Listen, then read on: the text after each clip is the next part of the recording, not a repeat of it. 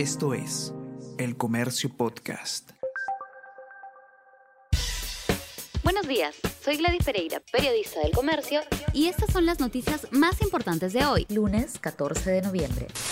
Cerrón encabezaría una red criminal de cinco niveles. El fiscal de lavado de activos, Richard Rojas Gómez, atribuyó al líder de Perú Libre, Vladimir Cerrón, ser el líder de una presunta organización criminal de cinco niveles, que operaría con roles específicos y disciplina interna desde el 2010. Según documentos a los que accedió el comercio, en el primer nivel de la red se encuentra Vladimir Cerrón y en el segundo los congresistas Valdemar Cerrón, Guido Bellido y el dirigente perulibrista Richard Rojas García el 54% cree que bancadas que apoyen a Castillo lo hacen para mantener cuotas de poder. Según la última encuesta de El Comercio, Ipsos, solo el 17% señala que Perú Libre y otras agrupaciones respaldan al mandatario porque comparten su ideología.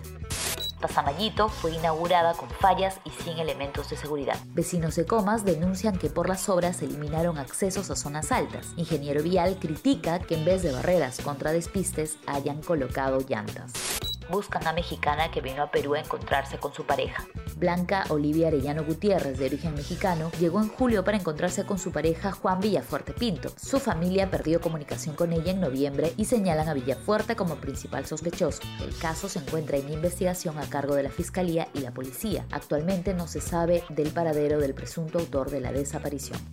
Explosión deja seis muertos en una céntrica vía de Estambul. Un atentado terrorista con bomba causó este domingo al menos seis muertos y 53 heridos en la céntrica calle Istiklal. Los autores de este vil atentado serán desenmascarados. Que nuestra población esté segura de que serán castigados, dijo el presidente de Turquía, Recep Tayyip Erdogan. Esto es El Comercio Podcast.